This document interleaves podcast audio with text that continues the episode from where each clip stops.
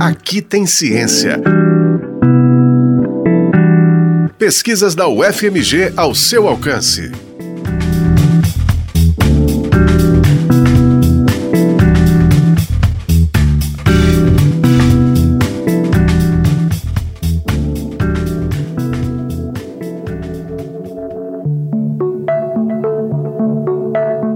Episódio de hoje fala sobre uma pesquisa que estudou a saúde e a miscigenação da população brasileira através do nosso DNA. Foi a tese da bióloga Anaísa Santana, defendida em 2020 no programa Interunidades de pós-graduação em bioinformática da UFMG. A Anaísa Santana explicou para a gente que essa área é hoje estratégica no desenvolvimento de pesquisas multidisciplinares e nisso a UFMG tem sido uma referência internacional. Geralmente você tem uma pergunta da biologia e a responde utilizando métodos e conceitos da computação, da estatística, da biologia. Isso permite você integrar áreas muito distintas para responder uma pergunta biológica ou para criar novos métodos, né, para lidar com esses diferentes tipos de dados biológicos que a gente tem acesso é, atualmente, né, sequências de DNA, de proteínas, é, estruturas de moléculas,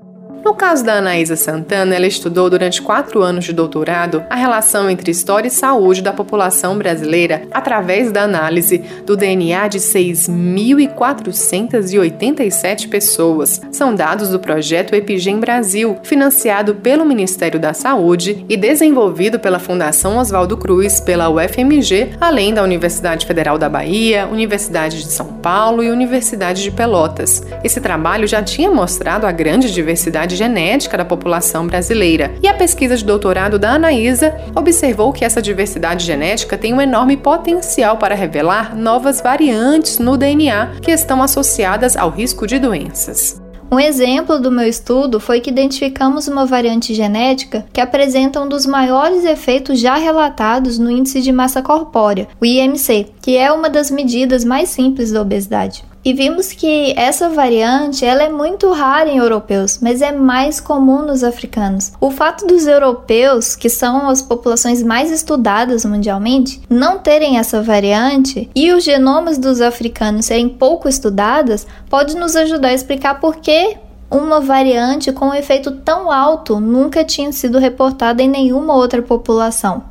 Ou seja, o fato dos brasileiros terem contribuições dessas diferentes populações nos permite ir além dos achados dos estudos tradicionais da genética e explorar essas diferenças populacionais, inclusive encontrando variantes associadas com ancestralidades pouco estudadas, como africana e indígena, por exemplo. A tese da Anaísa Santana foi orientada pelo professor Eduardo Tarazona Santos, referência na área de genética de população na América Latina. A pesquisa também olhou para a história da nossa miscigenação. Estudos anteriores demonstraram que o DNA dos brasileiros guarda evidência de que tivemos maior contribuição genética de homens europeus e de mulheres africanas e nativas americanas. A pesquisadora observou se essa contribuição mudou ou não ao longo do tempo.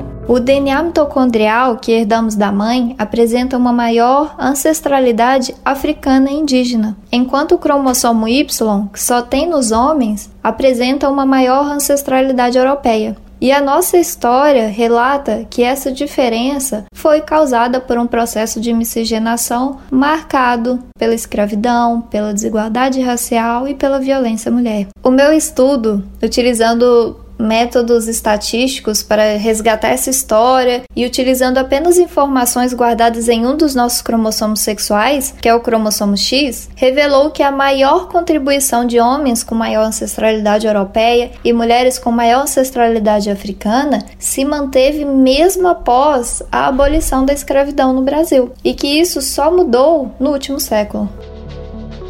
Estudos como o da Anaísa caminham para que avanços científicos e médicos na área da genética humana sejam acessíveis também aos brasileiros. Atualmente, a Anaísa Santana está trabalhando nos Estados Unidos para aprimorar o tratamento estatístico dos dados sobre a miscigenação. A pesquisa feita na UFMG teve financiamento do Departamento de Ciência e Tecnologia, da Secretaria de Ciência, Tecnologia e Estudos Estratégicos do Ministério da Saúde e também financiamento da CAPES, do CNPq e da FAPEMIG.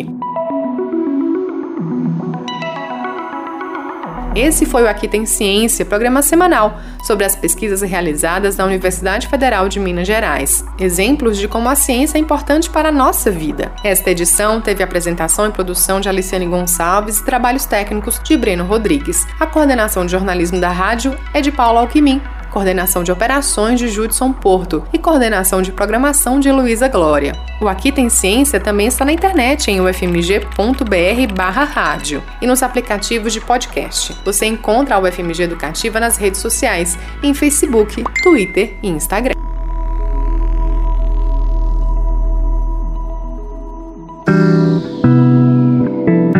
Aqui tem ciência.